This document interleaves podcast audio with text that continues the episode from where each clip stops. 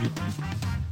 大家好，我是丽芳，这里是王立芳的亲子观点。每个亲子教养的决策都是个人观点所形塑的。你的思维模式、你的教养模式、你的逻辑模式，决定了你的教养思维。王立芳的亲子观点在许多收听平台都可以听得到。你有任何的疑问想要跟我们联系，可以加入王立芳的粉丝专业，或加入王芳的亲子观点 Live 社群，跟社群里面的父母一起互动哦，或者加入工作室里面的课程哦。王立芳的亲子观点在许多收听平台都听得到哦，欢迎大家加入我们哦。我们今天来聊一个话题哦，最近我跟我女儿有一点点的 argue 哦，那其实我们的吵架其实不太像一般的吵架。其实，在我女儿国中的时候，我有几次跟她吵得比较凶，这样。可是其实是我个人在生气，这样。那如果她觉得她自己有点冤枉，她就会去那个浴室里面，然后弄一桶水，然后把自己头埋在水里面，然后骂骂骂骂骂骂完了以后就会出来，就说妈妈。我相信你一定是有原因生气的，我只是看不懂。你要告诉我，你一定是为我好，所以你要告诉我为什么你会这么的生气哦。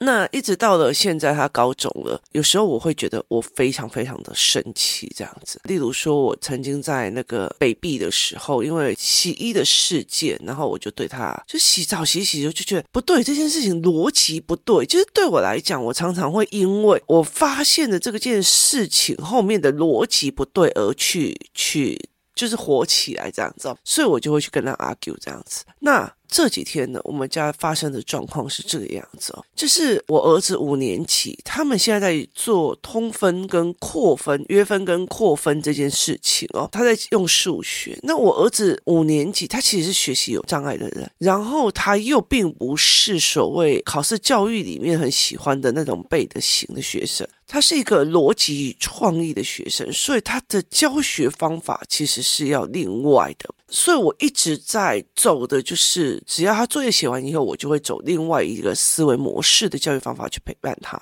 那呃，后来呢，他就在写约分跟通分，就是他在做这件扩分这件事情。那他就跟我讲说，因为他就是。就是写到整个人，就是那个，你就在觉得他整个人是黑气很重这样。然后呢，那一天他就跟我讲说：“妈妈，我因为他已经星期六写一整天了，然后功课很多，然后他就跟我讲说，到晚上的时候说，妈妈，我还有试题没有写数学。那我一看呢，就是约分跟扩分跟通分的关系。那我就在想说，OK 啊，那你赶快去洗澡，因为已经很晚了，已经过十二点了。”然后他就说：“可是我没有写完。”我说：“没有关系，你赶快去洗澡。”这样，那他以前都不会在意有没有写完，甚至他还会不在意，就是到底有没有写作业，甚至作业有没有带回来。那因为学习动机营，或者是因为这整个学习概念的时候，让他越来越理解在做什么，所以他就他就会觉得很慌。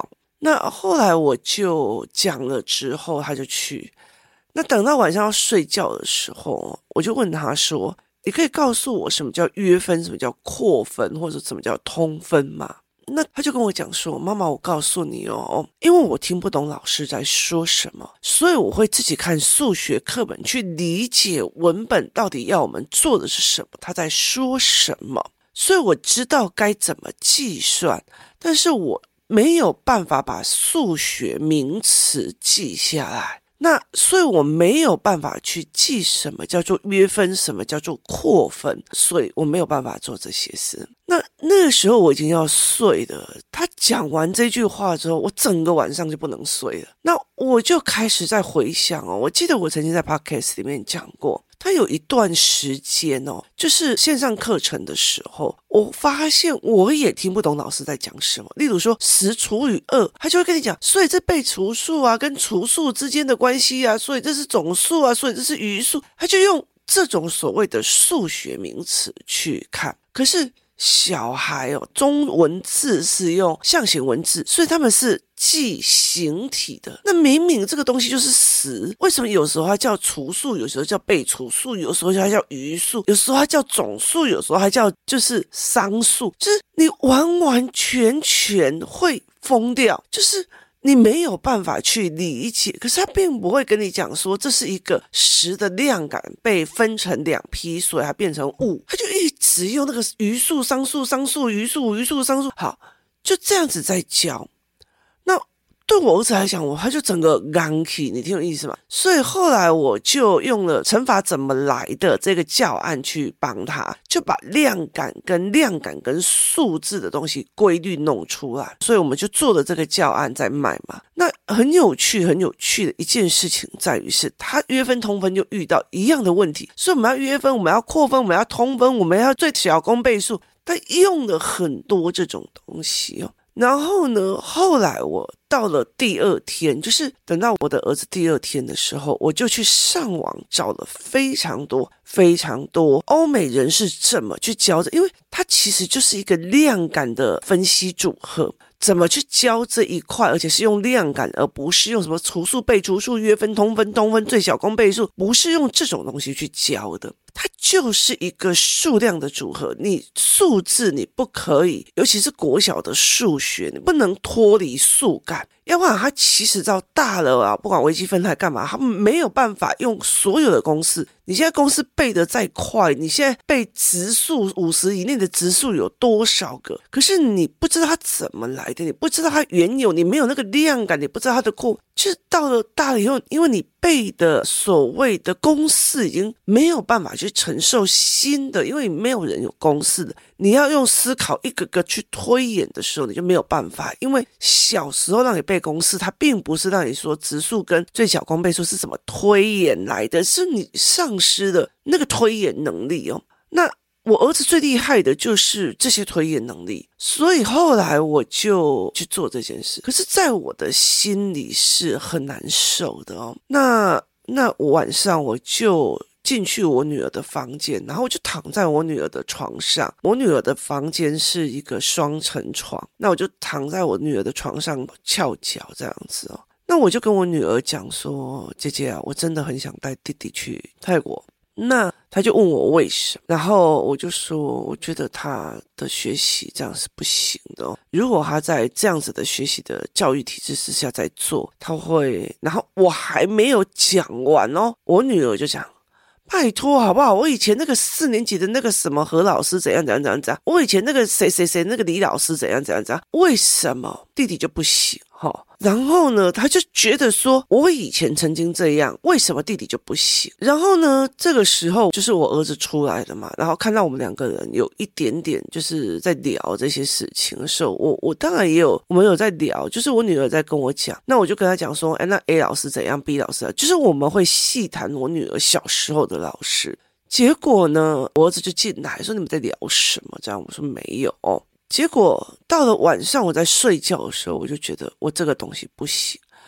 我就睡的时候，因为我女儿才刚刚去睡觉，我就进去她的房间，我就跟我女儿讲说：“姐姐，我非常非常不舒服，你说这些事情。”哦，我说我非常非常不舒服，你说这件事情。我说你的苦是你的苦，就是我不管你遭遇到哪个何老师、哪个李老师、哪个徐老师、哪个什么老师。这是你的人生里面所遭遇的苦，可是弟弟的是弟弟的。我为什么这样判断？你没有，你只是觉得我曾经吃过的这些苦，凭什么你不能吃？我觉得在台湾有很多很多的家长，他会觉得我小时候吃过这个苦，凭什么我儿子不能吃？他没有去探讨这个苦的意义是值得的还是不值得的，这个甜的意义又是。该得的还是不该得的，所以后来我就跟我女儿讲这件事情，我就去睡，那我就睡不着。到了隔天的时候，弟弟去上围棋班。他弟弟去上围棋班，我通常会在十二点或十二点不要干扰老师的时候去教室。那那个之前，我在工作，那他在旁边。我们家是有一个三人座的桌子并排，然后我们会探讨议题，这样。那就只剩我跟他，然后我就跟他讲说，我那时候生我女儿的时候，我花了十万块，因为也是十五年前。我说我花了十二万块钱去做月子中心。那时候他的爸爸。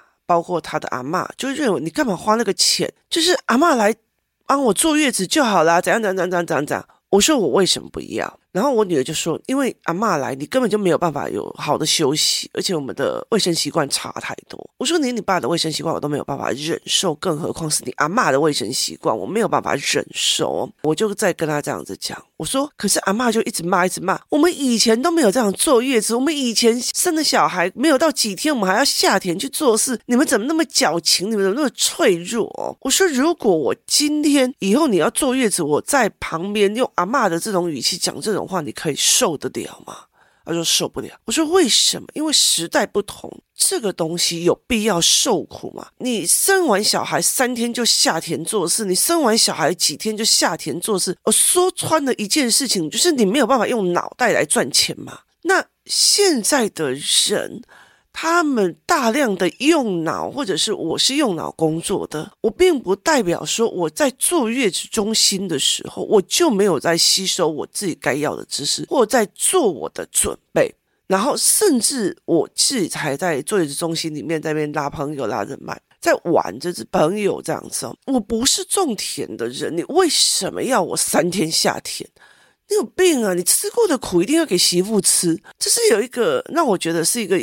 是一个不对的心态，这样。我后来我就开了萤幕，这样子哦。我后来就开了萤幕，我就跟我女儿在讲，我说：“我说你弟弟这件事情你是怎么想的？”他就跟我讲说：“妈妈，我告诉你，我也听不懂何老师在讲数学，我也听不懂李老师在讲什么。可是我自己就把数学课本读熟读懂，我把数学课本读熟，我把数学课本读懂，这样子哦。所以。”他觉得，他说：“我觉得弟弟也应该具备这个能力，就是不该有人教，但是他把他读熟读懂。”我说：“对，没有错，弟弟目前也是这个状况，就是老师教的他听不懂，都在陈述背陈述、约分、通分、对角光倍数、最高。于是他自己想尽办法去读懂，而我也想尽办法去用各国的教案去陪他。那。”我就说，我也是在做这一件事情，甚至给他思维的语言。那我就跟他讲一件事情，我就跟我女儿讲一件事情。我说，我就跟他讲说，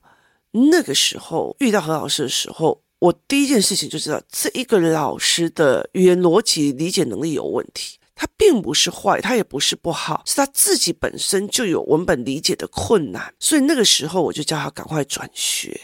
那但是他那个时候，我就跟他讲说，当初我力劝你转学，可是你坚持跟某一个同学要一起去什么参加什么什么表演营啊，干嘛？我后来就跟他讲说，是你为了那个同学不转。那第二个老师，我那时候告诉你自学，你告诉我我不要，我就是要去学校，我要同学。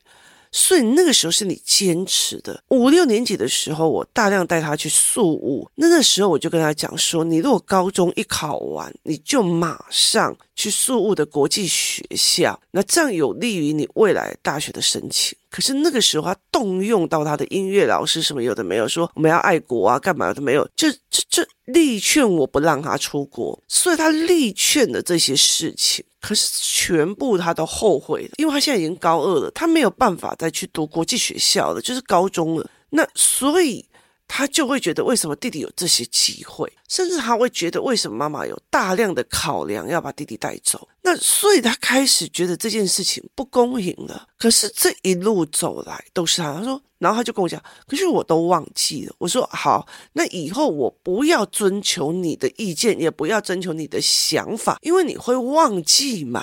那他爸就在旁边笑这样子。后来我在我们两个的时候，他就跟我讲说，他觉得弟弟应该要建立自己的读书系统，跟自己的文字理解系统，跟数学理解系统。我就说，对，我也在帮忙他做这件事情，他也有在做这一件事情。我说。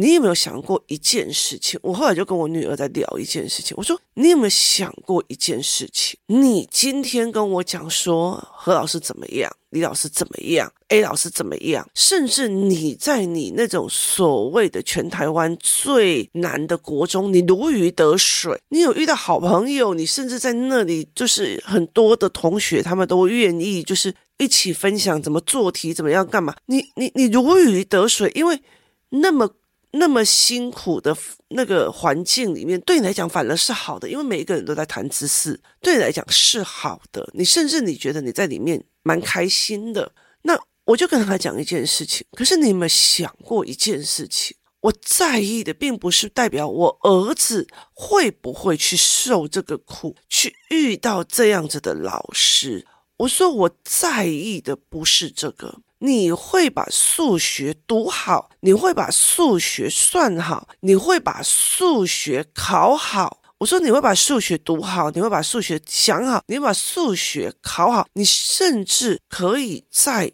不管你的国中或者是高中，你都觉得不会痛苦，是因为你适应了这个体制跟这个学校。我说，是因为你适应了这个体制跟这个学校，而。我在意的是，我儿子就算适应了这个体制，适应了这个学校，我在意的是，在适应这个体制与学校的中间过程里面，他只会算数，他只会计算，他只会扫题。我就跟我女儿讲说：“你 x y d 这件事情在数学里面的公式，你很熟吧？”那于是我就给他了一个影片哦，他是一个，他是一个日本的一个学者，他得了一个诺贝尔奖，他写了一篇文章叫做《东亚教育的弊病》，他讲的东亚教育的弊病这样子哦。那我一直找不到所谓的原版，这个件事情其实是非常有趣的，因为他其实是在一个所谓他自己的。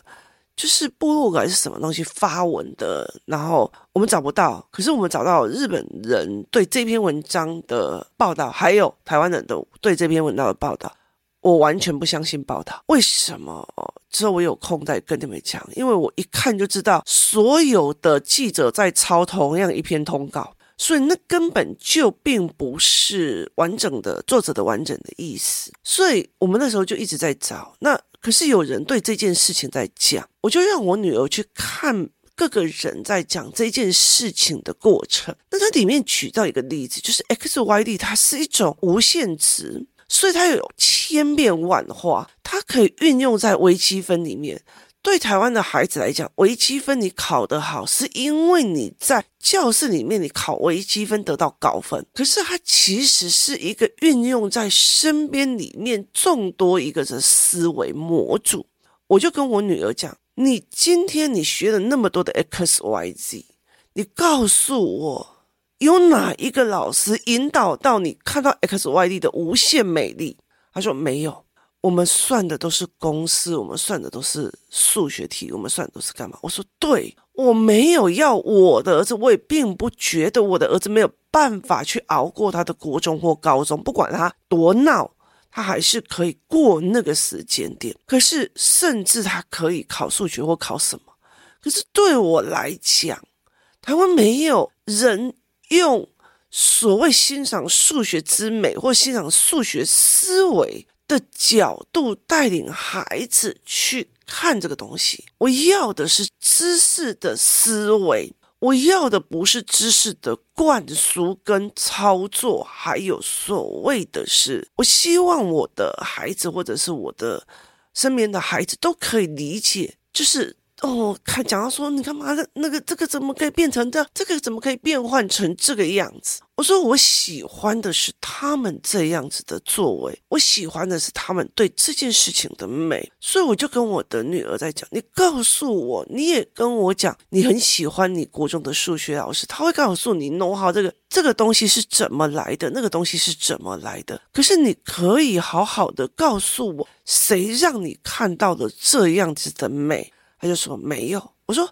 哪一个老师去告诉你数学就是这样的千变万化，这样的有所谓的变化之美，它是可以运用在生活里面的每一个面向。然后他就跟我讲没有，我就说对，我没有办法教微积分，我也没有办法教这个。我希望他身边有人可以帮他教这个。我知道很多的美国的公立老师或怎么样，他们其实赚的钱，因为高消费也不一定可以花够，因为很忙啊，也不一定会做到这样子。可是如果是一个英国学制弄出来就训练出来的老师，或美国学制训练出来的老师，他去泰国，他有海外加急，甚至他可以在更低的消费里面用更高的收支。这对我来讲，他们可以有时间，可以好好的、好好的专注在他们的教学，跟你、跟你对谈，因为他们没有考试的压力，他并不是像整个国中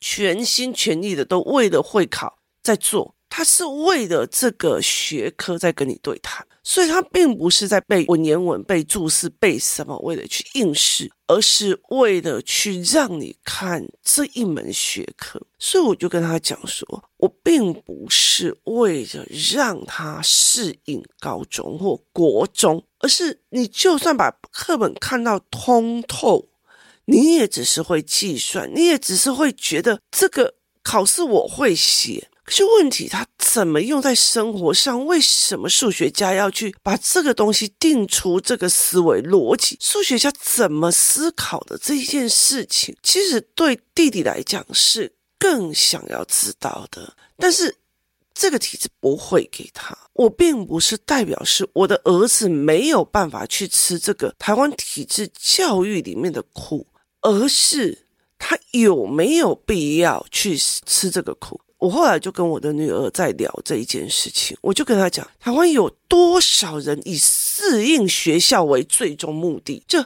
你今天要赶快读注音呐哦，要不然然后进去小一他会不适应，然后嗯，你今天四五年级要赶快冲啊，要赶快要赶快先修国中啊，要不然他会落后，他会不适应。是我们所有的教育都在教育这个孩子去适应那个体制。而并不是是去告诉他，你其实只是用这个体式去学习国语、数学、社会、自然跟英文。当这里已经变成了一个考试的东西的时候，你要知道每一个教育体制都有它可以产生出来的问题点，你要知道，你才可以去补足，这才是一个最重要的状况。所以后来我就去了工作室，然后去陪那几个学习营的小孩，就是有上学习营，然后又在围棋班的小孩，然后做几个教案这样。那我出门的时候，我就把影片，就是把那个诺贝尔得奖主他们在讲的，他们对这一个人的分析给他看。我就回来问他说：“你告诉我台湾有没有？”他没有。我说：“我要的是这个。”所以我后来其实跟我女儿讲。你不要用你吃过的苦，觉得你弟弟也要吃这个苦。照这样子来说，那你妈吃的苦，你们都应该吃。你应该去更严格、更严格，在我们联考四代的那一群人的那样子的模式。所以我就跟他讲说，没有必要。像现在我女儿学测啊，或者是模考啊，干嘛？我完全不管，因为我很清楚的知道。台湾的所谓的大学制度里面，我说穿了，就是我二十几年前读书的那些企管，到现在还是读那几本书。可是这几年来，所有的企业管理，所有的商业逻辑，它已经变化到多少？所以其实我觉得没有必要。那后来我在跟我女儿谈这件事情时，我也可以告诉你，你进入高中以后就适应要考到最好的学测。问题是在于是那考上顶大的那几个孩子，他们真的很好吗？打麻将的一堆啊，然后晚上跑出去夹娃娃，甚至不做的一堆，就他们有很大的一些状况在。那我就跟他讲说，我就跟他讲说，我要的不是，我要的是，知识是一个很美的东西，我希望你们都可以看得懂。你今天告诉我，我今天在。台湾的国语教育里面，他真的会欣赏诗词之美，他真的会理解所谓文言文里面的那种简洁的思维。没有，他不可能的，他只是为了应付考试而在的。所以对我来讲，就是你不能把方法当。结局意思就是说，我只是想要利用教育体制去筛选这个社会的人，可是为了我的小孩要进去，就是我的小孩其实是要去学这些学科的，所以我必须要去了解这些学科美在哪里，为什么有数学学家废寝忘食？那我要去了解他们。爱上的是什么，我才可以去协助我的孩子做长期的爱上。你告诉我，我跟你说，数学学家是爱上了数学的思考跟变化跟无限的美，他并不是想要刷题考一百分得到一百分的满足的成就感一直在做的。那可是问题在于学校是什么？我就跟他讲说，太多的人把方法论变成了目的。我为了要让我的孩子适应国中的生活，我为了要让我的孩子去怎样，那所以别人对你凶，你也应该怎样？别人这样子，你老师教不懂，你也要就是自己听懂。没错，我觉得这对。可是问题在于是，那我放弃了什么？所以后来我在跟我女儿讲这件事情，我就跟她讲说：你不要用你吃过的苦去定义别人也该吃苦，因为有些时候，有些时候。不同的阶级与圈层，他们不是这样子在想的。有些老人家就觉得，哦，我都要做个就辛苦，因为干嘛多做多辛苦才会有成就？没有，可是真正说穿了，真的厉害的人，是因为认知跟思维的模式跟别人不一样。所以我就跟我的女儿讲说，不要认为吃苦就是好的，也不要认为你弟弟要。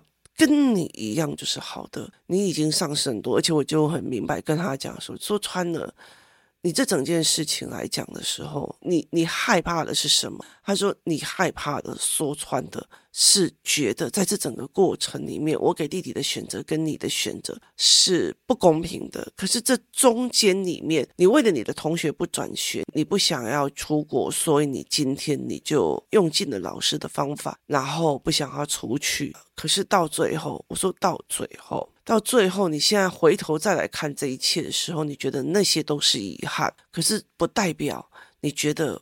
我这些遗憾，我也想要让别人再尝一次，就好像说我王立芳吃了很多学习障碍的苦，我也在这边弄 podcast。最重要一件事情，我不想让其他的人再重新走一次。今天谢谢大家收听，我们明天见。